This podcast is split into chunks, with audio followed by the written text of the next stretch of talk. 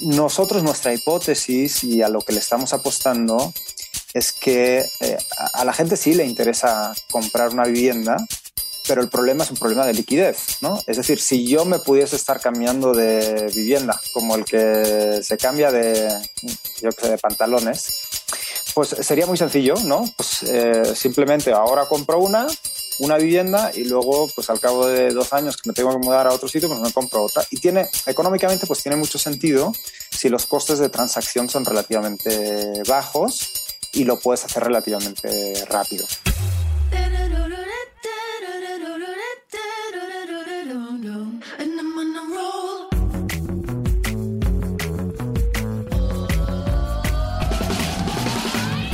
Hola, soy Fernando Trueba y esto es True Growth, un espacio para descubrir las historias de los emprendedores, ejecutivos y deportistas más destacados de México, España y Latinoamérica. Con este podcast busco compartir la experiencia de gente inspiradora que ha conseguido salirse del molde y ha luchado incansablemente para conseguir sus sueños. En cada episodio descubrirás historias fascinantes de crecimiento personal y profesional que te ayudarán a conocer los diferentes retos que enfrentaron cada uno de ellos y cómo salieron adelante hasta lograr sus objetivos. Si al término de cada episodio aprendiste algo, logré inspirarte, motivarte o simplemente que te cuestiones si realmente estás haciendo lo que quieres hacer, entonces habré conseguido mi objetivo.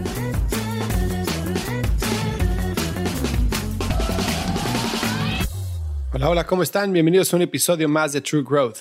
Hoy tengo como invitado a Víctor Noguera. Víctor es el cofundador y co-CEO de Flat.mx, una startup mexicana que está cambiando la forma en la cual se compran y se venden inmuebles en México, prometiendo a sus usuarios que tendrán una oferta en menos de 10 días. Y bueno, Flat ha hecho un trabajo espectacular transformando la forma en la cual se compran y se venden propiedades en México.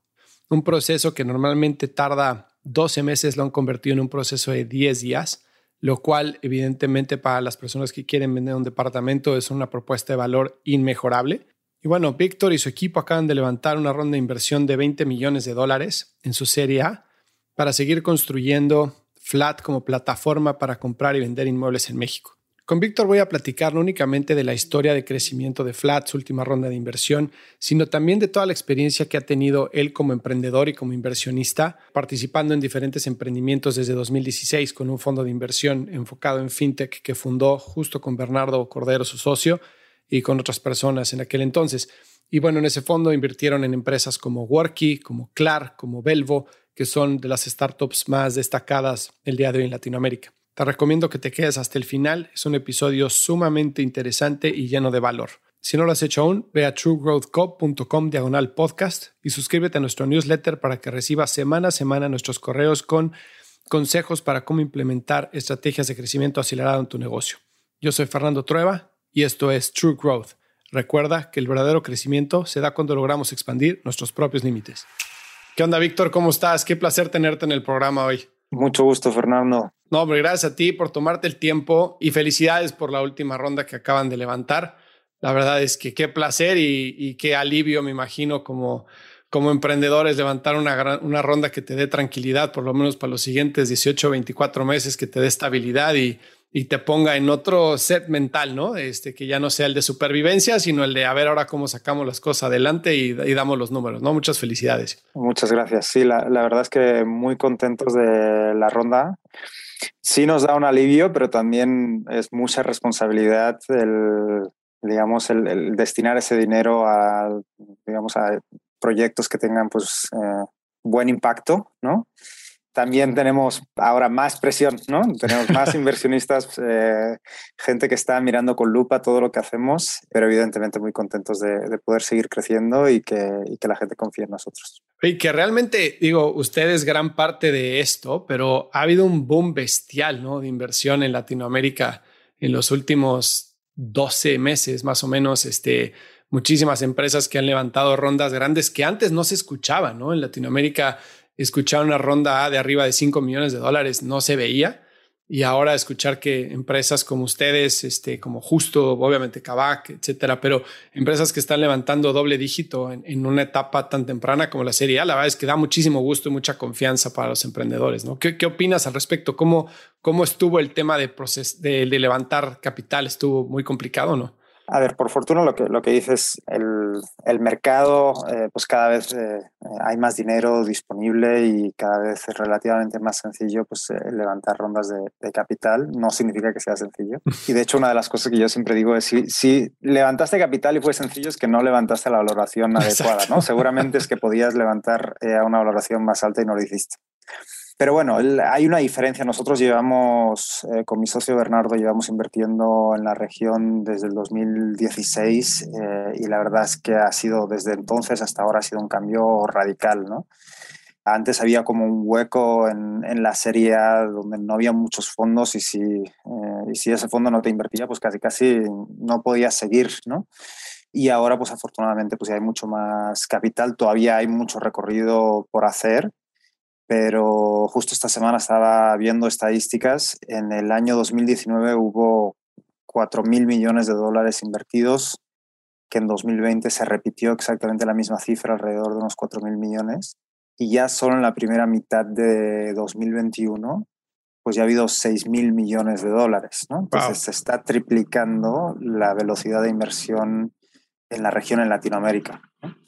Nosotros, pues evidentemente, como decía antes, muy contentos de nuestra Serie A, que si lo hubieses mirado hace dos o tres años, pues hubiéramos sido la serie más grande de la historia, pero ahora miras alrededor y dices, bueno, qué locura, ¿no? Eh, soy el más chico de todas las startups que están levantando una serie A. Entonces, no sé si hay una burbuja o qué hay, pero la tendencia sigue a, tickets cada vez más, más grandes, valoración más grandes.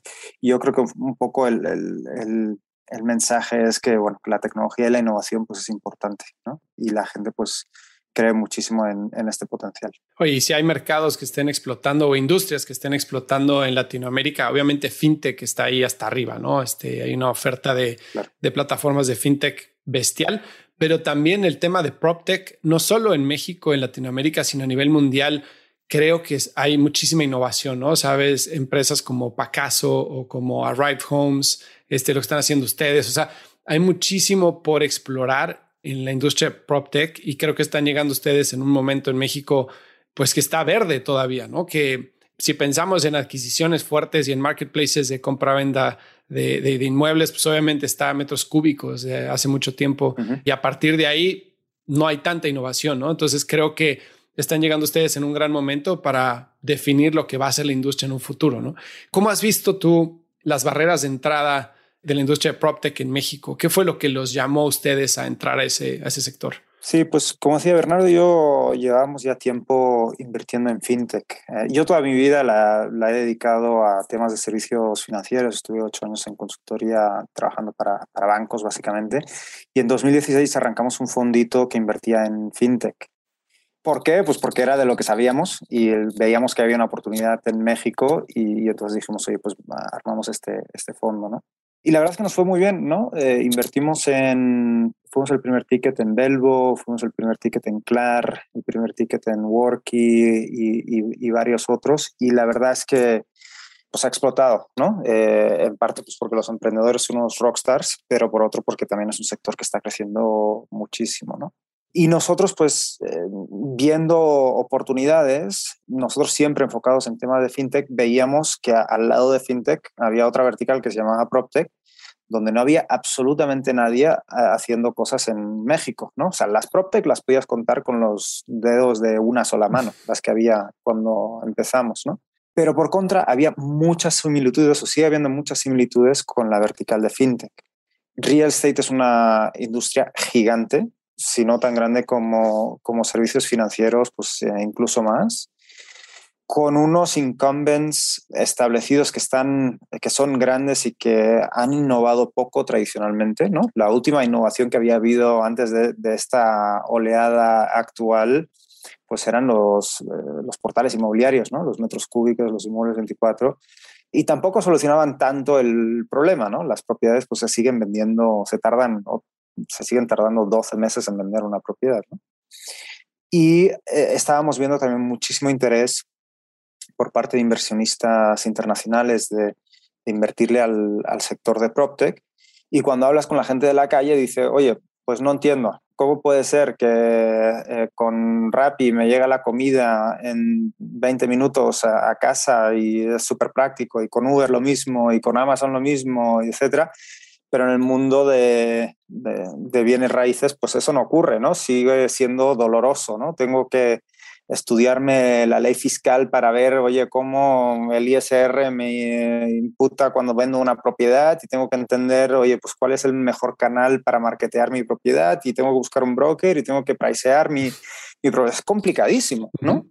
Em, entonces nosotros queríamos traer esta experiencia eh, que habíamos visto pues, en otras verticales al, al mundo de, de bienes raíces con la ventaja que ya conocíamos un poquito del, mundo fintech y el mundo fintech y el mundo proptech pues están súper cercanos, ¿no? Eh, hay todo el tema de financiación que, que juega un, rol pues muy relevante, ¿no? Entonces yo, una de las cosas que siempre digo es que PropTech es el nuevo FinTech.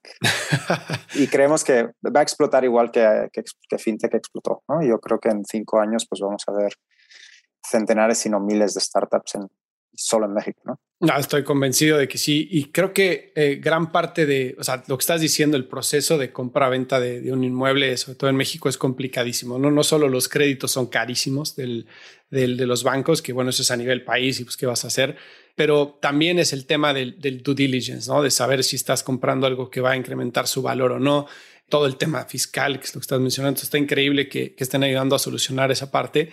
¿Y cómo ves el tema de cambio de ownership? Porque, o sea, con nuevas generaciones se ha visto que si antes, por ejemplo, a mí, mis papás me decían, el casado casa quiere y si te casas, cómprate una casa, que es lo primero que, tienes que hacer. Yo siempre fui renuente a hacer eso. Yo decía, no, o sea, no voy a comprar una casa a un interés del 12%. Mejor el poco dinero que tenga, pues lo meto en una inversión y rento un departamento y se acabó, ¿no? Pero no quería comprar casa y me tardé muchos años en hacerlo.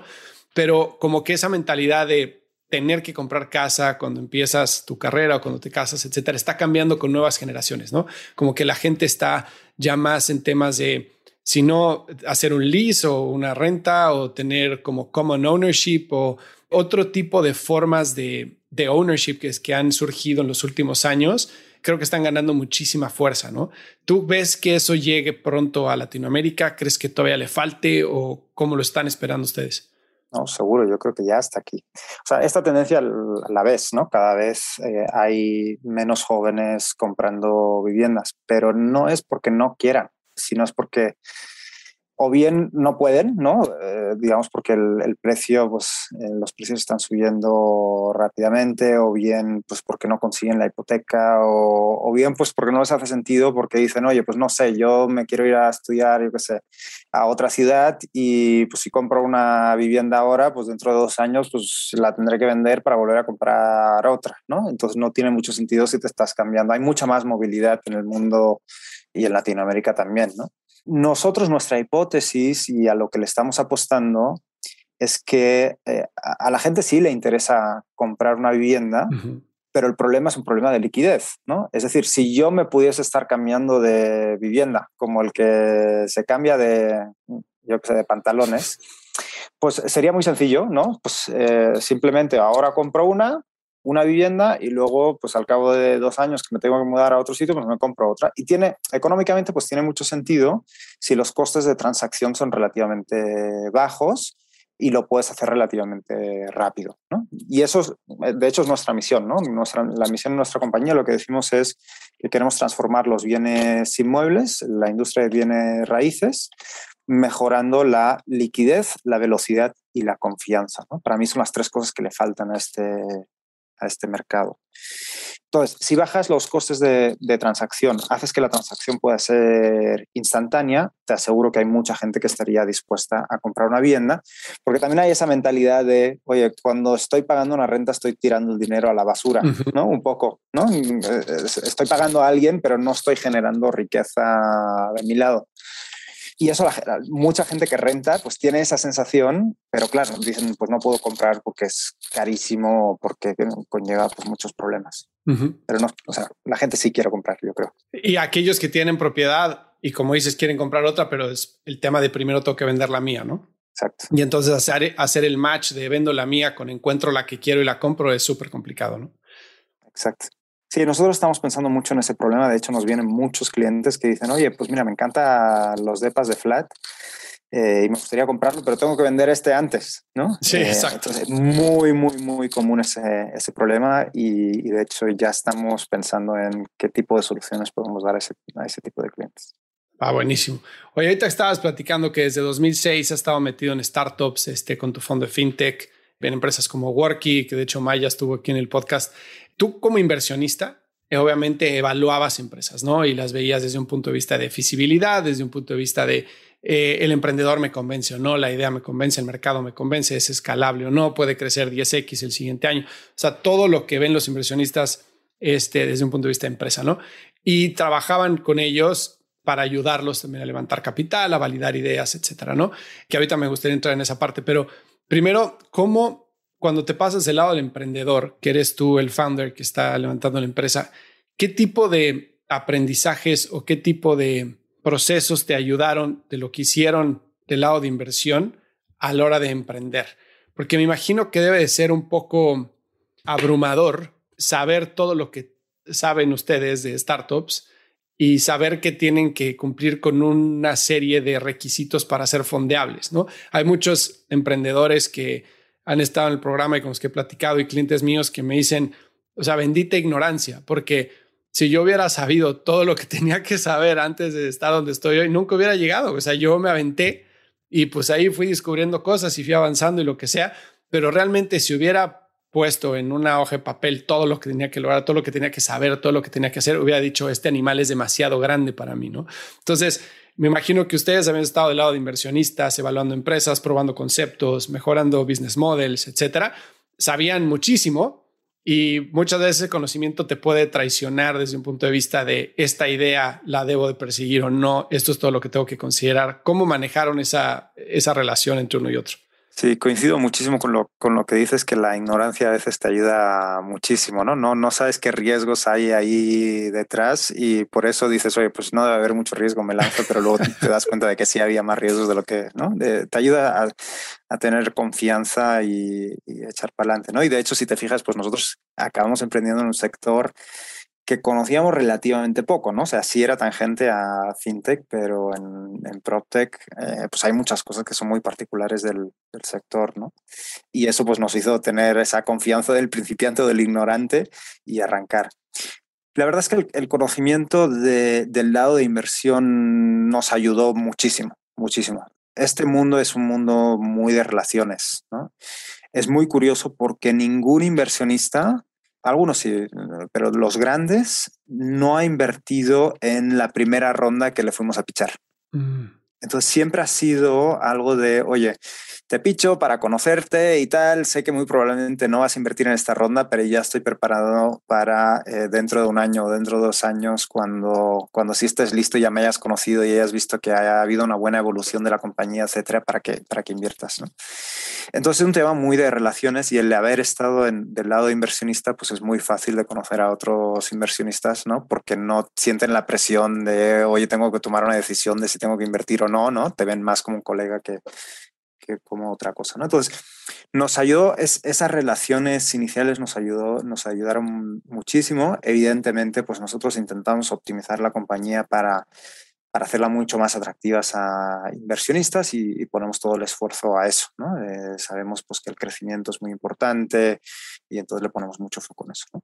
Pero curiosamente tiene el, el haber estado en los dos lados de la, de la mesa tiene ventajas como emprendedor, pero también tiene ventajas como inversionista, curiosamente, ¿no?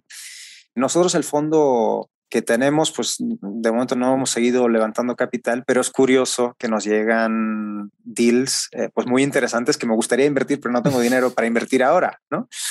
Entonces en algún momento pues estamos planteando de, de, poder llevar dos cosas a la vez y tener como un, un, fondo de capital semilla, porque de nuevo, lo mismo que decíamos de, oye, los inversionistas, cuando eres inversionista te ven como colega, los emprendedores también no te ven como inversionista, sino que te ven como, como un emprendedor colega que te puede ayudar porque entiende de la operación y, y ha estado en los mismos problemas, ¿no? Entonces, en el mundo de las startups, cuanto más pronto inviertes, más potencial de ganancia tienes, también más riesgo, evidentemente, ¿no? Pero nosotros siempre hemos invertido y con Startesy, con, con Maya, con, eh, en Worky y, en Clar y en Belvo, fuimos el primer ticket y la gracia de, de por qué nos ha ido bien es porque fuimos el primero, ¿no? Si hubiésemos entrado en rondas subsecuentes, pues el múltiplo que hubiésemos conseguido hubiese sido eh, mucho menor, ¿no?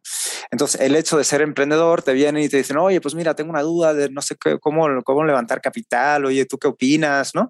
Y ahí es una muy buena oportunidad, de hecho, para, para invertirle porque, porque también el emprendedor te lo cuenta todo, ¿no? Lo bueno y lo malo. Claro, claro. Entonces es una muy buena oportunidad también para invertir. Esa relación que estás describiendo de, pues, de angel investor, ¿no? Al principio que sí pones una lana y es para validar la idea, pero también te conviertes como en un advisor, ¿no? Este, para, para todo tipo de cosas con los emprendedores.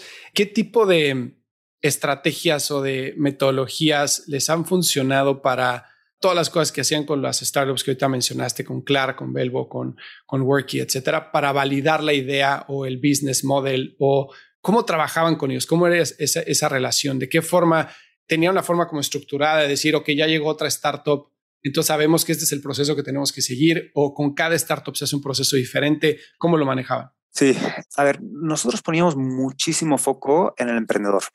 ¿No? Si el emprendedor es bueno, ya todo lo demás eh, da igual, ¿no? yo siempre digo, oye, pues necesitas tres, cuatro cosas para, para, tener éxito en una startup, ¿no? Necesitas talento y es el número uno, por mucha diferencia, ¿no? Y luego necesitas tener una idea pues, que tenga sentido en un mercado grande, que sea una necesidad importante, etc. Y luego necesitas capital y tal vez pues necesitas algo de conocimiento, metodologías, eh, lo que pues, Lean Startup y esas cosas, ¿no? Que, que, que de tanto hablas en tu, en tu podcast.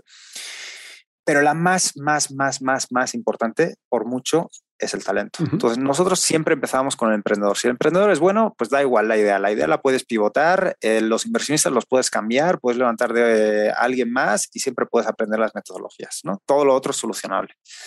Pero si te equivocas con el emprendedor, es muy difícil darle la vuelta, ¿no? Imagínate reemplazar el CEO al cabo de un año de una compañía, pues no, no, tiene ningún tipo de sentido, ¿no? Entonces, de nuevo, nosotros cuando invertíamos le poníamos mucho foco en, en, el, en el emprendedor y luego sí habíamos desarrollado una metodología de design thinking, básicamente de, oye, cómo identificar problemas eh, que son importantes, cómo prototiparlos, cómo testearlos en el, en el mercado, cómo leer, digamos, el que sí está funcionando o no está funcionando, etc. Entonces poníamos mucho apoyo en, en ese tipo de, de, áreas y también sobre todo mucho en reclutamiento, ¿no? Casi casi el 80% de mi trabajo cuando estaba en el fondo era, era buscar el C-level, ¿no? Digamos, el CTO, el COO eh, para estas empresas que para formar ese, ese primer equipo, ¿no? Entonces sí, teníamos metodologías, pero luego nos dimos cuenta que realmente el emprendedor que vale no necesita ningún tipo de apoyo de eso. O sea, sí necesitan talento, pero el emprendedor que vale ya tiene una visión muy clara, sabe cómo lo quiere ejecutar eh, y sigue para adelante, ¿no? Entonces, la verdad es que todo eso que desarrollamos de, metodologías, de design thinking, etcétera, para, para, ayudar a los emprendedores, creo que aportó relativamente poco valor. a segundo plano. ¿Y cómo evalúas talento? Que luego es bien difícil evaluar talento a buenas y primeras, ¿no? Es, es fácil confundir carisma con talento y hay gente que habla muy bien, gente que vende muy bien y que realmente cuando le rascas ya en la superficie no hay tanto como parecía y al revés, ¿no? Hay gente que puede parecer no tan buen vendedor o no tan carismático de inicio y que realmente son unas balas, ¿no? ¿Cómo evalúas talento? Es muy, muy difícil es, es, como hacer una entrevista, digamos, para un empleo, ¿no? Eh, yo siempre digo las, las entrevistas pues son, son imperfectas, ¿no? Es imposible saber cómo esa persona va a reaccionar en un momento de estrés o en una situación crítica de la compañía. No lo sabes, ¿no? Pero lo puedes más o menos intuir haciendo la pregunta, oye, ¿qué pasaría si estuviese en esa situación y ver cómo piensa y cómo reacciona, ¿no? Nosotros, evidentemente, mucho de lo que hacíamos era pues, eh, tener varias conversaciones, no solo una, para, para poder profundizar y, y, ver las distintas áreas, ¿no? Desde, oye, pues cómo se desenvolvería haciendo fundraising analíticamente, es un buen emprendedor, en temas de management creemos que puede llevar un buen equipo, etc. etc. pero de nuevo, es, es, imposible acertar siempre porque no tienes una bola de cristal y, y por mucho que hagas preguntas bien hechas, siempre pues, tienes información incompleta, ¿no? Lo que nos ayuda mucho también son las referencias, ¿no? Siempre antes de hacer cualquier inversión, pues hacemos referencias. Y yo lo que digo es, es fácil detectar los muy malos, es fácil detectar los increíblemente buenos, ¿no? Entonces, el top 1% y el bottom 1%, esos los detectas. y luego hay el middle 98% que no tienes ni idea y ahí sí es una apuesta, pues un tiro al aire, casi, casi. Claro. Eh, pero bueno, si detectas ese 1%, pues ya te va bien. Exactamente. Que justo, ¿y qué tan importante es, por ejemplo, em, darte cuenta de que el emprendedor está abierto a cambiar, o sea, a pivotear? Esto te lo pregunto porque nosotros, por ejemplo, tenemos un programa de pro bono, ¿no? Trabajamos con algunos clientes pro bono y ese pro bono es entre comillas porque realmente no nos paga nada, pero hay algún tipo de, advisory shares, ¿no? En intercambio. Pero yo lo, lo primero que veo es cuando es super early stage, veo qué tanto quiere el papá su bebé, ¿no? Y, y, una cosa es que lo quiera y otra cosa es que no acepte que pues probablemente su bebé está feo y necesita un poco de, de, arreglos por aquí o por allá, ¿no? Entonces, cuando alguien, lo que he visto es que cuando alguien está tan apasionado de su business model, de su producto, de su go-to-market strategy, que está cegado en que así es como se tienen que hacer las cosas, por más bueno que sea y que puede ser brillante, luego terminan, este, pues no saliendo adelante, ¿no? Contra alguien que está apasionado con resolver un problema, pero que ese problema entiende que se puede resolver de la forma que esa persona dice o con alguna vía alterna, ¿no? Entonces, esa gente que está abierta a decir, dime qué estoy haciendo mal, qué es lo que puedo mejorar, ante tus ojos, qué harías diferente, ese que te hace muchas preguntas sobre lo que está haciendo y está abierto a recibir feedback y toma nota y etcétera, esa es la gente con la que mejor hemos trabajado porque siento que esa persona eh, cuando estás trabajando en algo 24/7, pues obviamente ves lo que ves y te empiezas a sesgar y empiezas a crear tus propias barreras mentales. Y cuando estás abriéndolo a, gente nueva, a ojos nuevos, pues estás como hasta cierto punto simulando lo que te vas a enfrentar en el mercado con consumidores, ¿no? Que es gente que nunca ha sabido de ti. Entonces creo que, o sea, eso nos ha servido muchísimo a nosotros. ¿Qué opinas? Este, ¿Crees que es importante la parte de feedback? Si sí, ¿cómo la evalúan ustedes o qué has visto? Sí, el feedback es importante, pero también algo de obsesión también, o, bastante obsesión, si más no, eh, también es muy importante. Entonces yo creo que ahí tiene que haber un balance de las dos cosas. La obsesión es importante porque si no, eh, a la que te encuentras un pequeño problema, una pequeña piedra en el camino, claro. pues tiras la toalla y, o sea, los emprendedores que son exitosos son tozudos en general y dicen, oye, pues yo quiero ir por aquí y mira, pues no hay camino, pero yo eh, abro camino y no importa qué piedra me encuentre, que, eh, que, al final seguiré mi camino, ¿no? Es verdad. Un poco también lo, que dice, el feedback es importante, ¿no? Evidentemente, eh, sin, sin, feedback pues no puedes, no hay manera de mejorar. Pero hay varias consideraciones ahí. Yo creo que la obsesión, como bien dices, tiene que ser más bien con el problema, más que con la solución creo que un emprendedor que cambia de problema es un problema. Eh, es decir, siempre y cuando sea un problema importante en el, en el mercado, ¿no? Lo que tienes que evaluar es, oye, ese problema es un problema que vale la pena resolver. Es decir, hay mucha gente que mm, tiene este mismo problema, que pagaría dinero por que le resolviese ese, ese problema, eh, etcétera. Entonces, tiene que ser un problema importante. Tiene que haber esa obsesión por ese problema y tiene que haber ese feedback eh, por, oye, no, pues mira, esta solución que acabas de, desarrollar, eh, pues no tiene sentido para solucionar ese problema, ¿no? Y, lo que se trata es de ir probando, ir testeando distintas soluciones, pero siempre al, mismo problema, ¿no? Si no eligió un buen problema, es que probablemente tampoco no vaya a ser un buen emprendedor porque no tiene la visión de, elegir ese, ese buen problema, ¿no? Claro. Entonces, para mí tiene que haber un balance, un balance entre ese, ese feedback y esa tosudez. sí que yo siempre digo que entre el exitoso y el necio solo está, la diferencia es el resultado, ¿no? Este, oye, para validar ideas, si usamos a Flat como ejemplo o alguna de las empresas en las que han invertido, ¿qué les ha funcionado bien en términos de, de métricas? O sea, hay mucha gente que ve vanity metrics, ¿no? Como tráfico, conversión, etcétera. Hay otros que se enfocan mucho en el costo para tener esas, esas métricas y ver si es escalable en un futuro o no. ¿Ustedes qué tipo de metodología les ha servido para poder probar una idea o un concepto al menor costo posible y adquirir el feedback o las métricas que necesitan para poder crear un modelo o para poder entender si esa idea o ese negocio es escalable? Pregunta difícil, porque cada, yo creo que cada prototipo o cada problema o cada solución, digamos, eh, tiene que tener un set de métricas relativamente distinto. Te pongo dos ejemplos totalmente radicales. En nuestro negocio, en Flat, ¿cuál es el MVP? Pues el MVP es comprar una vivienda, ¿no? Eh, ¿Qué te cuesta una vivienda? Bueno, pues eh, la vivienda media que nosotros compramos vale 3 millones de pesos, 150 mil dólares pues no hay manera muy barata de probar eso, la verdad, ¿no? Y por contra, eh, algo como, oye, desarrollar una app, ¿no? Eh, pues es algo que en una tarde puedes programar algo y lo lanzas al mercado y pues ahí es muy fácil ver, oye, pues cuánta gente lo descarga y, eh, y, cuánta gente pues es activa usando la app, etc, etc, ¿no? Entonces depende mucho de, de cada problema que te estés encontrando, ¿no? Para nosotros lo que nos sirve mucho es mucho hablar con el cliente, ¿no? Siempre que desarrollamos un, nuevo producto en, en Flat, yo siempre pido al equipo, oye, mándenme 25 clientes para hablar conmigo y quiero entender qué problema tienen. Que me cuenten su vida, que me cuenten su, historia, Por ejemplo, justo el, ahora que estamos pensando en, el desarrollar ese problema de, desarrollar, digamos, una solución para el problema de, oye, pues tengo una vivienda pero quiero comprar otra y tengo que vender la que tengo, ¿no? Es justo lo que estamos haciendo, ¿no? Eh, pues cada día tengo una o dos eh, entrevistas con clientes y entiendo pues su situación. Oye, ¿tienes hipoteca? ¿No tienes hipoteca? ¿Por qué te quieres cambiar? ¿Quieres comprar una vivienda más cara, una vivienda más barata? Y entender hasta el fondo la vida del cliente y sus motivaciones y lo que quiere hacer. Cuando entiendes eso, pues desarrollar un prototipo relativamente más sencillo. Hay prototipos pues más caros, ¿no? Como comprar una vivienda y prototipos un poco más baratos.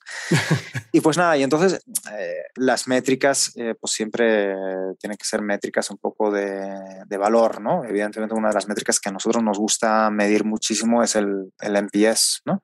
Que para mí es una métrica que resume, lo resume todo, casi casi. ¿no? Eh, el MPS es básicamente el, oye, recomendarías este producto a un, a un amigo, pues encapsula todo, ¿no? No recomendarías ese producto a un amigo si no creyeses que te aportó valor y dos, que te dieron un, buen servicio. ¿no? Claro. Entonces, esa es una de las primeras métricas que, que siempre intentamos medir. Oye, y para, y para probar flat, porque muchas veces en marketplaces tener una selección abundante de opciones para el comprador da una mejor percepción que llegar a un marketplace que tiene dos o tres listings, ¿no? O tienes menos, obviamente, pues tu conversión se va a ver afectada porque, pues, digo, la gente busca diferentes cosas y está buscando tres recámaras y tienes dos, pues ya no compré. Y entonces eh, puedes estar viendo las métricas y decir, hoy está viniendo un millón de personas, pero el 1% está llenando la forma, no sé. O sea, ¿qué es lo que, que querían probar ustedes como concepto cuando lanzaron que era lo que les iba a dar el indicador de aquí hay algo, vamos a levantar lana para ver si hay algo y después vamos a escalarlo un poco más para después llegar a la siguiente ronda, ¿no? ¿Cuál era ese indicador como clave de su modelo? Sí, a ver, como bien dices, somos un marketplace, ¿no? De un lado compramos viviendas y luego las remodelamos y las revendemos, ¿no?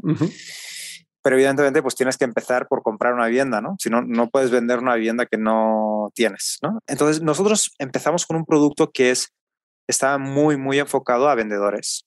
Y estamos muy enfocados en, oye, la experiencia tiene que ser rápida, tiene que ser sencilla y nada, en 10 días tienes que tener el dinero en, tu cuenta. Entonces, ese, ese fue el, primer producto. De, de, hecho, era un lado del mercado, solo, solo empezamos por ese. ¿Cuáles eran las métricas que nosotros mirábamos muy de cerca? Es de todas las ofertas que mandamos, cuál es la tasa de conversión. Eh, y nosotros teníamos benchmarks eh, internacionales de cuánto los otros iBuyers, que es como se conoce este modelo, eh, pues estaban convirtiendo. Y al final, pues nosotros estamos consiguiendo unas tasas muy similares a, la que, a las que nuestros equivalentes internacionales pues estaban consiguiendo. ¿no? Entonces, oye, pues cool, parece que está funcionando. ¿no? Y luego, como bien dices, pues construimos toda la página web para poner la propiedad que habíamos comprado, ¿no? Y entonces, pues bueno, intentas atraer tráfico, pues a través de, yo qué sé, de Google, Facebook, eh, Instagram, etc. Pues no funciona, ¿no? Porque la gente entra y dice, pues, claro.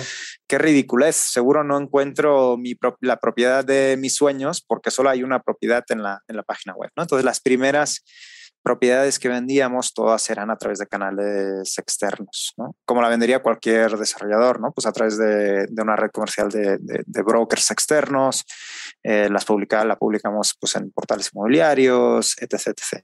Y a medida que vas creando cada vez más y más inventario, pues ya puedes tener tu canal propio de comercialización, ¿no? Eh, y de hecho, una de las cosas que ahora estamos haciendo es ya en la página web de Flat no solo vas a ver propiedades de Flat, sino que también vas a ver propiedades de terceros, digamos, un third party marketplace, ¿no? Igual que lo hace Amazon, que vende productos de Amazon y productos de terceros, pues nosotros hacemos lo mismo, un poco con el objetivo que, que decías tú, Fernando, de, de tener más selección eh, para, que, para poder atraer a mejores compradores, ¿no? que también nos ayuda muchísimo con la data, ¿no? que la data en nuestro negocio pues, es muy importante. Cuantas más transacciones ves, más data tienes, mejores decisiones puedes tomar. Buenísimo. Me encanta esa idea. Sí, sí, el tema de abundancia, siempre como ver más este, eh, y, sobre todo variado, ¿no? También creo que en real estate, si vas y ves el mismo departamento, eh, como decías tú, en 10 días que tienes que vender, pero si lo ves ahí durante uno o dos meses, dices, pues este departamento tiene un fantasma o algo que nadie lo compra, entonces empieza a pasar de deseable a no deseable, ¿no? Exacto. Oye, ahorita con la ronda que levantaron, obviamente, pues van a escalar el negocio. Hay algo que que yo pregunto mucho el podcast, que es como estructuras de equipo, ¿no? Porque he visto que se puso de moda el tema de growth y entonces mucha gente que hacía marketing dice que ahora hace growth y entonces eh, todas las startups como que sienten que tienen que tener un equipo de growth y entonces ya en vez de tener equipo de marketing tienen de growth, pero con las responsabilidades de un equipo de marketing, ¿no? Entonces tienen producto en un silo, tienen growth en otro silo, tienen ventas en otro silo, eh, finanzas, etcétera. ¿Ustedes cómo piensan hacer el approach para para poder continuar con esta metodología de prueba a prueba, encontrar, este, moverse rápido, mover el producto, mover la oferta comercial, etcétera, de forma ágil? ¿Cómo, cómo están pensando el approach a su crecimiento en la siguiente etapa? Sí, buena pregunta. Y de hecho es uno de los retos grandes eh, que tiene nuestro negocio. Nuestro negocio es muy operativo, es eh, relativamente complejo, pues porque hay operaciones en campo. Entonces, hay ciertas cosas que no hay alternativa a día de hoy que tener a mucha gente ¿no? y contratar a, muchísima gente. Hay otros negocios similares a estos, ¿no? O sea, por ejemplo, un Rappi o un Uber, pues no puedes crecer a menos que tengas muchos conductores, eh, muchos, eh, ¿cómo le llaman? Rapitenderos, mensajeros, ¿no? Para pues, poder hacer más transacciones, ¿no? Eh, y nosotros de alguna manera pues tenemos también un tema similar, ¿no? Es decir, aquí aquí en todo el mundo, el comprador todavía no se siente seguro de comprar una propiedad simplemente online, ¿no? Entonces necesita alguien que le abre la puerta y que entre y que, que pueda tocar, digamos, la, la vivienda. Entonces, cosas que estamos pensando es eh, el volver eh, este negocio mucho más como un gig economy, ¿no? Es decir, el tener pues, gente que puede mostrar eh, departamentos o que pueda hacer inspecciones, porque del otro lado, pues nosotros cuando compramos tenemos que hacer una inspección en el inmueble, ¿no? No podemos comprar si no sabemos si tiene, yo que sé, humedades o grietas o lo que sea, ¿no? Claro. Entonces la idea es uberizar un poco esos equipos, pero no puedes uberizarlos si no tienes buena tecnología eh, que fuerza, digamos, a todo el mundo a pasar por un mismo proceso, ¿no? Lo, lo peor que nos podría pasar es que hacemos una inspección mal hecha, ¿no? O que en función de quién inspecciona, pues hay gente que sí detecta grietas y hay gente que no las detecta y entonces compras el, el departamento que sí tiene grietas, ¿no? Entonces le tienes que meter muchísima tecnología para que tú puedas dejar el control de esto a cualquier persona y que siga funcionando, ¿no? Y evidentemente pues tiene que haber controles de, de calidad y, digamos, las estrellitas que tiene Uber, pues lo, lo mismo en, en, nuestro negocio, ¿no? De nuevo, es mucho prueba y error, ¿no? Eh, y, de ir, y de ir evolucionando. Y cada.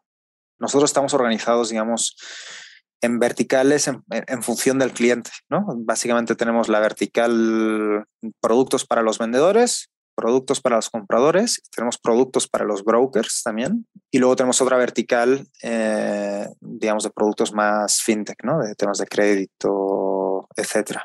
Entonces, pues bueno, cada, cada uno tiene unas estrategias totalmente distintas para, para ver qué tipo de crecimiento eh, puede haber ahí, ¿no? pero mucho de nuevo es, mucho es probar. Oye, que no se venden los inmuebles, ¿cómo lo podemos hacer a escala? Oye, pues probamos, hemos probado mil cosas, ¿no? De, oye, pues qué canales funcionan, que sí, curiosamente Facebook pues nos funciona mucho. Yo nunca compraría un departamento por Facebook, pero al parecer pues nos funciona bastante bien. Y luego hay cosas de, oye, pues cómo lo anuncias, por qué canales los anuncias, eh, cómo muestras los departamentos, eh, los muestras amueblados, sin amueblar, con muebles de cartón, con muebles pintados en el, en el piso. Eh, entonces se trata de ir probando y ver pues, qué es lo, lo que funciona. Está súper interesante lo que está diciendo como de gig economy en, en su negocio. Está súper, súper interesante. Acá en Estados Unidos, digo, obviamente imagino que lo sabrás, pero están los candados esos en los que llegas con un app y abres el candado y entras toda la casa y la ves, ¿no? Que obviamente en México hay, tiene un poco más de riesgos hacer eso. No funciona mucho eso. Sí, exactamente. Pero creo que sí, ahí definitivamente hay un, hay un cuello de botella en el proceso que si se puede hacer un streamline, pues funciona Está súper, súper interesante. Gracias por compartirlo. Oye, cuéntame de, de cuando empezaron la, este, así sentados con la hoja de papel, de vamos a hacer, de la empresa va a llamar Flat, esto es lo que vamos a hacer. Obviamente eran una nube de, de, preguntas que tenía, ¿no? De funcionará, no funcionará, quién será nuestro cliente, cuál será nuestro mercado, qué tipo de eh, funcionará el concepto, sí o no, y, eso te genera miedos, ¿no? Este, miedos, por llamarlo de una forma, eh, de que las cosas no vayan a salir como esperabas, ¿no? De ese punto, en el que estaban en aquel entonces a donde están ahorita, ¿cómo han cambiado ustedes como, como founders y cómo han evolucionado sus miedos? Wow. a ver, son dos preguntas. Una es la pregunta de miedos y la otra es la, la pregunta de cómo se ha evolucionado como, como founders. Te contaré un poco la anécdota de cómo empezó todo. Ver, nosotros, eh, pues como te decía, estábamos investigando pues tendencias y veíamos que PropTech pues era, era un lugar, bueno, era una industria que, que iba a explotar y, y, que teníamos que invertir ahí y buscamos pues bueno, cuál es el problema más grande que, que podemos encontrar y vimos pues que los vendedores se tardan 12 meses en vender su vivienda, ¿no? Y dijimos, vamos a atacar esto. Eh, casualmente, pues eh, este, eh, este negocio pues ya existe en muchos otros lugares, ¿no? Tampoco no hay que reinventar la rueda y entonces dijimos, oye, ¿tiene sentido traer un modelo internacional a México, sí o no, y entonces analizamos esa posibilidad de traer ese tipo de, modelo de negocio. Había muchas, muchos riesgos y de hecho nosotros en nuestro pitch deck inicial tenemos una slide de, oye, ¿por qué esto no va a funcionar? ¿no? Y había seis puntos. No lo recuerdo todos ahora exactamente, pero seguramente los podría reconstruir. Y lo que dijimos es, oye, o sea, más que enfocarnos en cuál es el potencial, como ya sabíamos, oye, esta industria es grande, hay mucho por innovar, etcétera, eso casi casi estaba fuera de la mesa. La pregunta era, oye, ¿somos capaces de mitigar los riesgos que tiene esta, este negocio, ¿no? Y había negocios, pues, oye, macroeconómicos, riesgos, por ejemplo, de que es muy intensivo en, en capital, riesgos de, oye, pues, ¿qué pasa si, eh, yo qué sé, hay un sismo, eh, ¿no? Y, yo que sé, todas tus propiedades pues eh, se caen, ¿no? Entonces fuimos uno por uno viendo, oye, ¿tiene sentido? O sea, ¿lo podemos, creemos que lo podemos mitigar o no lo podemos mitigar? Si hay alguno que no creemos que lo podemos mitigar, pues no creo que valga la pena eh, eh, meterse, ¿no? Y entonces, pues sí vimos, alguno era pues evidente más riesgoso y al final siempre pues tienes que tomar un, un poco de, de riesgo, pero creíamos que había una manera de mitigarlo y lo que vemos ahora todavía es que en mercados emergentes este tipo de negocio, de hecho, funciona mejor que en mercados pues, más desarrollados. Hay menos data, las tasas de interés son mucho más altas, el dolor que sufre el cliente es mucho más alto, ¿no? Entonces tiene mucho más sentido este tipo de soluciones en mercados emergentes. ¿Cómo hemos evolucionado como emprendedores? Pues mucho. O sea, de empezar una compañía con cuatro personas a ahora que somos 90, pues te podrás imaginar la diferencia de la organización, ¿no? Yo he tenido que aprender muchísimo, yo soy, yo soy bastante control freak y he tenido que que salir un poco de mi zona de confort y, confiar pues mucho en, el equipo, ¿no? Y cuanto más confías es cuanto mejor talento tienes, ¿no? Entonces nos hemos enfocado mucho en contratar buen talento para que funcionen casi solos, ¿no? Eh, oye, pues eh, tu head de tal, pues aquí tienes el negocio y es tuyo y adelante, ¿no? Y tú tienes que tomar las decisiones. Eh, entonces sí, sí estuvimos muy enfocados o estamos muy enfocados en en encontrar a gente pues muy capaz, ¿no? Eh, que al final, de nuevo, es el único secreto de, de, la compañía, ¿no? Y qué difícil es, ¿no? Sí, sí, claro. Sobre todo cuando estaban cuatro y tomabas todas las decisiones y todo, de repente let go es bien, bien complicado. Sí, seguimos trabajando en eso. La verdad no te diría que lo tengo 100% solucionado. A veces mi, instinto es meterme a fondo en, en ciertas cosas, pero bueno, como todo, pues vamos trabajando y vamos mejorando. Y para esta ronda que levantaron, volvieron a hacer una matriz de, de, manejo de riesgo, decir, ok, ya estamos de este tamaño, ya nuestro negocio es esto, tenemos esto probado. Obviamente hay cosas que hay que validar y obviamente este, el negocio como lo que es hoy tendrá una capacidad de llegar hasta cierto punto, pero para alcanzar el siguiente escalón de crecimiento, pues tendrá otro tipo de cosas que habrá que validar, ¿no? También hicieron ese approach al, negocio y al pitch deck o no?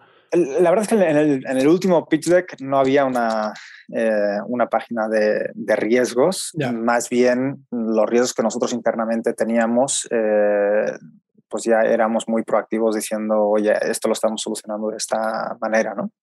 Nosotros, eh, si quieres te cuento un poco el, el, pitch, cómo, cómo, lo tenemos, que eso sí es bastante no habrá salido en ningún podcast ni, en ningún lugar. Dale, eh, buenísimo. Es una exclusiva aquí. Em, nosotros una de las cosas que nos dimos cuenta es que el negocio de iBuying o de instant buying es un negocio muy complicado, ¿no? O sea, lo, que decíamos de el, ignorante, no, nos, no sabíamos qué tan complicado era y al final nos hemos dado cuenta que sí, sí, es muy complicado, ¿no? Tuvimos que crear una infraestructura gigante tuvimos que crear una infraestructura de, oye, eh, capturar clientes, automatizar las comunicaciones, hacer inspecciones, hacer avalúos automatizados, hacer remodelaciones, comercializar los inmuebles, entender de seguros, ayudar al comprador a conseguir hipoteca, da, da, da, da, da, da, ¿no? Entonces, si te fijas, hemos tenido que construir como 15 negocios solo para resolver este problema específico, ¿no? Claro. Pues dijimos, oye, pues qué tontería, ¿no? Usemos esta infraestructura pues para desarrollar una plataforma pues mucho más robusta, ¿no? Entonces, la visión que tenemos ahora es mucho más de plataforma, mucho más de lo que le llamamos super app, ¿no? Eh, es decir, con esta infraestructura podemos crear muchos productos que usan la misma tecnología, la misma infraestructura, simplemente lo paquetizas de una manera distinta y ya tienes un nuevo producto para, para una necesidad un poco distinta. ¿no? Entonces estamos buscando muchas adyacencias a este primer producto de, de iBuying que, que, hacemos. ¿no? Y un poco esas adyacencias son para proteger pues, esos riesgos que estábamos hablando. ¿no? Oye, uno de los riesgos es que se te alargue el tiempo de venta más allá de X meses y entonces pues evidentemente como vamos con deuda pues tenemos que ir pagando intereses y se vuelve la transacción negativa. Oye, pues mira, maneras de solucionar eso. Somos un broker hipotecario ¿no? y el, cliente en lugar de conseguir un crédito en dos meses lo consigue en dos semanas y ya hemos acortado un mes y medio el, el tiempo de, de transacción. ¿no? O oye, pues eh, yo qué sé, los bancos ponen problemas eh, por el registro de no sé qué, oye, pues vamos a hacer un partnership con los bancos para que entiendan muy bien nuestro modelo de negocio y ta, ta, ta, ¿no? Entonces, más bien el pitch, más, más que decir, oye, pues mira, estos son los riesgos que vemos, ¿no? Entonces, las eh, ¿Cómo creemos que lo vamos a solucionar? Es al revés, ¿no? Oye, ya estamos desarrollando todas estas iniciativas que van a hacer todo el, el negocio pues mucho más robusto. Está increíble eso, está increíble, porque son como oportunidades de, de revenue sources adicionales a los que tienes el día de hoy, como dar servicios a la misma industria con la infraestructura que ya, que ya construiste, ¿no? Que al final del día, en otra escala, diferente enfoque, pero es parecido a, a, Amazon, ¿no? Por ejemplo, este, con todo el tema de AWS, fulfillment, o sea, la gente conoce Amazon.com, pero Amazon.com no hubiera sido lo que soy sin AWS, ¿no? Entonces, está increíble, felicidades, muy, muy padre. Oye, cuéntame, este, eh, hablabas de NPS, déjame hacerte una última pregunta relacionada a este tema. NPS es súper importante. Si tú hablaras o si te preguntara cómo crece Flat, ¿qué responderías? Eh, a lo que me refiero es, ¿cuál es la forma en la cual Flat encuentra compounding, compounding growth? ¿no? Pues obviamente no es marketing, ¿no? porque eso es una relación lineal con la inversión y el crecimiento, pero ¿cuál es ese punto de que le genera crecimiento exponencial a Flat? A ver, una transacción inmobiliaria, a diferencia de cuando compras pues, un libro, es una transacción muy emotiva. Claro. El vendedor pues ha vivido en esa vivienda, yo que sé, 10, 15 años y pues yo que sé, ha tenido familia, ha vivido de todo y siempre el desprenderse de eso, no solo te desprendes de la vivienda, sino te desprendes de esas emociones o de esos recuerdos que has vivido en, en esa casa, ¿no? Y lo mismo el comprador, ¿no? El comprador cuando compra una vivienda, pues también está comprando un sueño, ¿no? Está comprando pues, eh, el dónde va a vivir en los próximos 15, 20 años eh, y quiere que sea, él quiere ser feliz, el comprador, ¿no? Quiere ser feliz y encontrar un lugar donde, donde tener una familia, etc.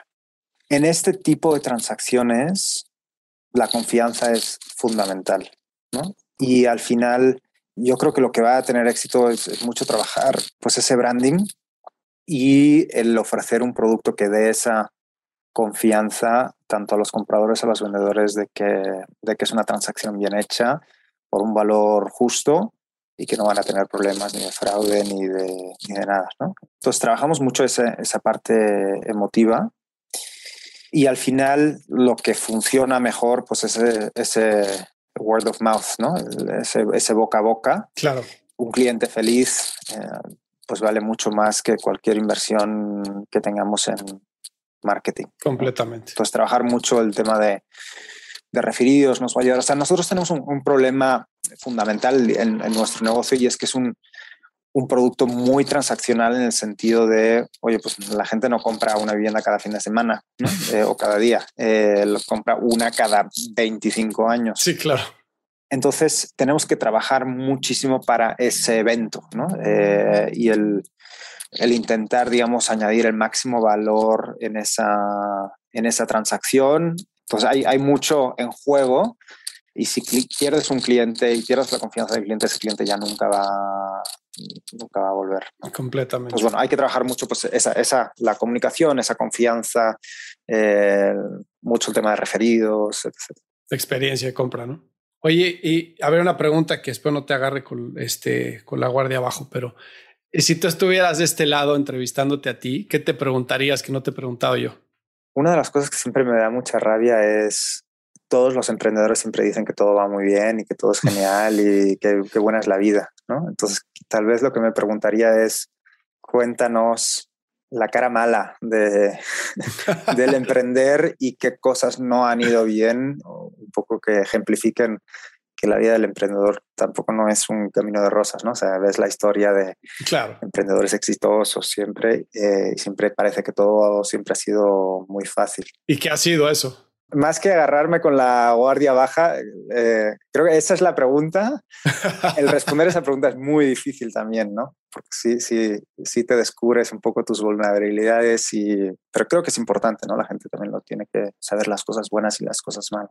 No sé cómo responderle, la verdad. La verdad es que ahora sí me he puesto en un, en, un agujero sin salida. No, te entiendo, te entiendo. Es complicadísimo, ¿no? O sea, es, es, es, o sea, digo, yo de mi lado personal, cuando yo emprendí, fue una empresa que, que tres años, levantamos tres rondas eh, y no funcionó. O sea, y, y, yo era el CEO y, es difícil no dudar de ti en cada momento cuando eso pasa, ¿no? Y, cada vez que me cerraban la puerta a inversionistas en Silicon Valley, este, que me tomaban la llamada, me recibían a los, o sea, hubo una vez que fui a ver a, a este, bueno, gracias a Dios se me olvidó el nombre, pero un fondo, un fondo súper grande este, en Silicon Valley. Voy a verlos. Te prometo que la reunión era a las 2 de la tarde y a las 2.05 estaba en mi coche hablándole a mi socio diciéndole que no funcionó.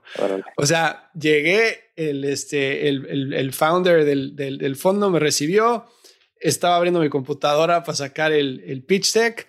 Me dijo, ¿de qué va esto?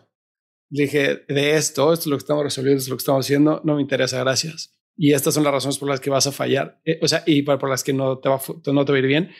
Y, o sea, yo salí, o sea, quería llorar, o sea, quería llorar. O sea, le hablé a mi esposa, le dije, esto es una mierda, este, yo ya no quiero seguir. Y es muy, muy duro, ¿no? Y, y son, o sea, este pone, creo que, como dices, en una posición súper, súper, súper vulnerable. Sí, de momentos bajos hay muchos y nosotros hemos sufrido pues muchísimos, ¿no? Desde, oye, no creer que esto va a funcionar hasta, oye, eh, tenemos el equipo quemado, desmotivado y eh, cómo lo tenemos que hacer para darle la vuelta y motivar a la gente, hasta, oye, pues hemos recibido 200 nos de inversionistas, o sea, la experiencia que, que me acabas de contar, a mí también me ha pasado, ¿no? De, oye, un inversionista, una, ahora ya por fortuna ya no tienes que ir a las oficinas, ¿no? Todo es por, sí. eh, entonces ya solo pierdes un minuto en... Eh, pero lo de, oye, no me interesa, pum, colgarme, pues también me ha pasado, ¿no? Al final de, desarrollas un callo y sabes que, bueno, con que haya uno que te diga que sí, eh, pues da igual cuántos nos eh, has recibido, ¿no?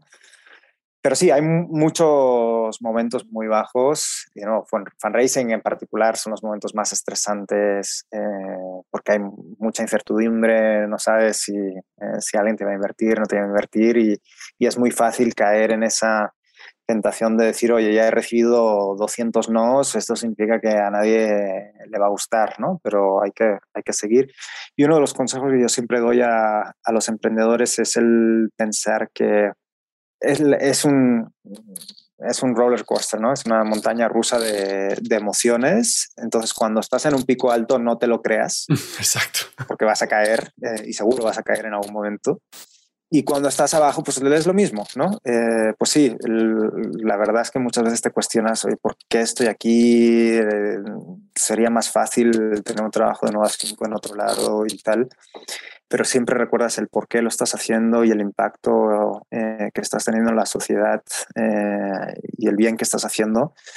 Y al final sabes que después de una valle, un valle bien pico, después un pico viene una valle, ¿no? Entonces, el estar acostumbrado a, ese, a esa montaña rusa creo que es importante. Si nunca eres tan bueno como te dicen que eres y tampoco eres tan malo como crees que eres, ¿no? Exacto. Oye, ¿qué te, ¿y qué te ha funcionado aparte, o sea, obviamente de pensar por qué lo estás haciendo, pero para cambiar la cara cuando ves a tu equipo que sabe que fuiste a pichar y, y que la respuesta es no. Y, y, pues quieras o no, el fundador siempre tiene que estar de porrista, ¿no? Y sacando a la gente adelante y aparte de absorber todos los problemas de la empresa, tiene que pues motivar a los demás y es bien difícil esa doble cara de la moneda, ¿no? ¿Qué, qué te sirve a ti para, para soltar estrés? A ver, en particular, eh, con el tema de fundraising, cuando estamos en fundraising, Bernardo y yo, casi casi estamos encerrados y le decimos al CEO, oye, tú estás dirigiendo la compañía.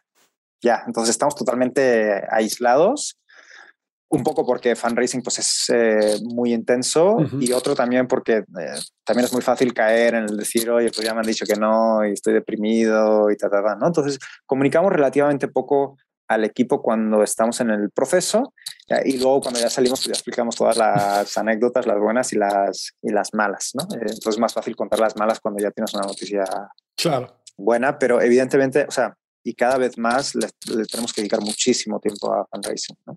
Luego hay otros temas, digamos, más motivacionales de, oye, pues el equipo está trabajando muy duro, lleva tiempo eh, trabajando y, y le tenemos que dedicar mucho esfuerzo también a pues, hacer actividades eh, pues, simplemente de sociales y de motivar a la gente eh, y, y, de hablar muchísimo pues, de la misión, de los valores de la compañía, etcétera, ¿no? Desafortunadamente con COVID nos costó muchísimo claro. el poder tener esa conexión social que yo creo que es fundamental pero bueno, esperemos que cada vez volvamos un poco más a la normalidad y ya podamos hacer un poco más de actividades. Pero bueno, intentamos una vez al mes como mínimo juntar toda la compañía y hablar de cosas divertidas y de anécdotas que ha pasado, porque creo que eso ayuda muchísimo a la gente a, a sentirse un poco más humanas, ¿no? Que no, que no estamos todo el día pues trabajando y, claro. y, y haciendo negocio. ¿no? no, me queda claro. Y a nivel personal, ¿tienes algún hobby o algún tipo de, de rutina para, para mantenerte en compostura? Pues no. ¿No? Sinceramente, no. Eh, te engañaría y te diría, pues sí, que, que tengo rutinas, claro. pero eh, a ver, no. Yo lo que hago básicamente, sí, los fines de semana, pues estoy con la familia eh, e intento pues desconectar al 100 de, del trabajo. y entre semana pues casi casi estoy 24 horas, excepto en el momento que ceno con mis niños y, eh, y digamos los baño y ya está, ¿no? Eh, entonces entre la familia y mi otra familia, eh, la startup, pues no me queda mucho tiempo, ¿no? Me gusta mucho leer y eso siempre lo puedes hacer en, en, ratos libres, pero desafortunadamente los hobbies estos que ya, oye, irme un fin de semana de a la montaña, a escalar y este tipo de cosas, pues ya desafortunadamente no, no los puedo hacer, ¿no? Creo que en el fondo, pues una startup requiere muchísimo tiempo, ¿no? Y eh, si no hubiese esa dedicación, las cosas no saldrían adelante. un poco lo que hablábamos de la obsesión, ¿no? Creo que en parte tener un poco de esa obsesión es, es bueno, ¿no? Y la verdad es que tampoco no me estresa porque me gusta mi trabajo, ¿no? O sea, mi trabajo en el fondo también es un poco mi, mi hobby y sí, trabajamos duro, pero sabemos que lo estamos haciendo por un, un impacto, digamos, en la sociedad un bien mayor, ¿no? Claro. Oye, Víctor, pues muchísimas gracias por el tiempo. Este, ¿Hay algo más que te gustaría agregar? Hemos hablado de muchísimas cosas. Eh, no, eh, a los que estén escuchando, necesitamos más emprendedores, básicamente. Eh, necesitamos gente que tenga ganas de innovar. El talento al final pues lo es todo. Anímense. Si no están en una startup, pues ya mañana deberían estar en una. Sí, la verdad es que el momento para emprender en México es ahorita. Exacto. es un momento pero privilegiado. Oye, pues otra vez muchísimas gracias por el tiempo, felicidades por lo que están haciendo y bueno, lo que necesiten, por favor avísenme. No, gracias a ti, Fernando. Muchas gracias por el tiempo y nada, yo también cualquier cosa que necesitan, pues por aquí estamos y feliz de, de apoyarles en lo que sea. Muchas gracias. Si encontraste valor en este episodio, cuéntale a alguien. Y si no, también cuéntale a alguien. La mejor forma de ayudarnos es compartiendo tu opinión. Síguenos en Instagram, arroba truegrowthco, o envíanos un correo a hola arroba truegrowthco.com. Leemos todos los mensajes y nos encanta estar en contacto contigo. Califícanos con 5 estrellas en iTunes o donde sea que nos estés escuchando para que podamos seguir creciendo y tengamos más invitados para ti. Menciónanos en Instagram y comenta lo que más te gustó de este episodio. Puedes encontrar las notas y referencias mencionadas en este episodio en truegrowthco.com diagonal podcast. Muchas gracias por escucharnos. Yo soy Fernando Trueba y te espero en el siguiente episodio de True Growth Podcast. Mientras tanto, sigue creciendo.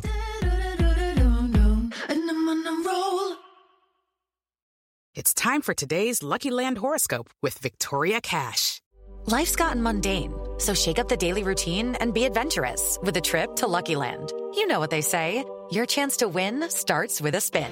So go to LuckyLandSlots.com to play over 100 social casino-style games for free for your chance to redeem some serious prizes. Get lucky today at LuckyLandSlots.com. Available to players in the U.S., excluding Washington and Michigan. No purchase necessary. VGW Group. Void where prohibited by law. 18 plus. Terms and conditions apply.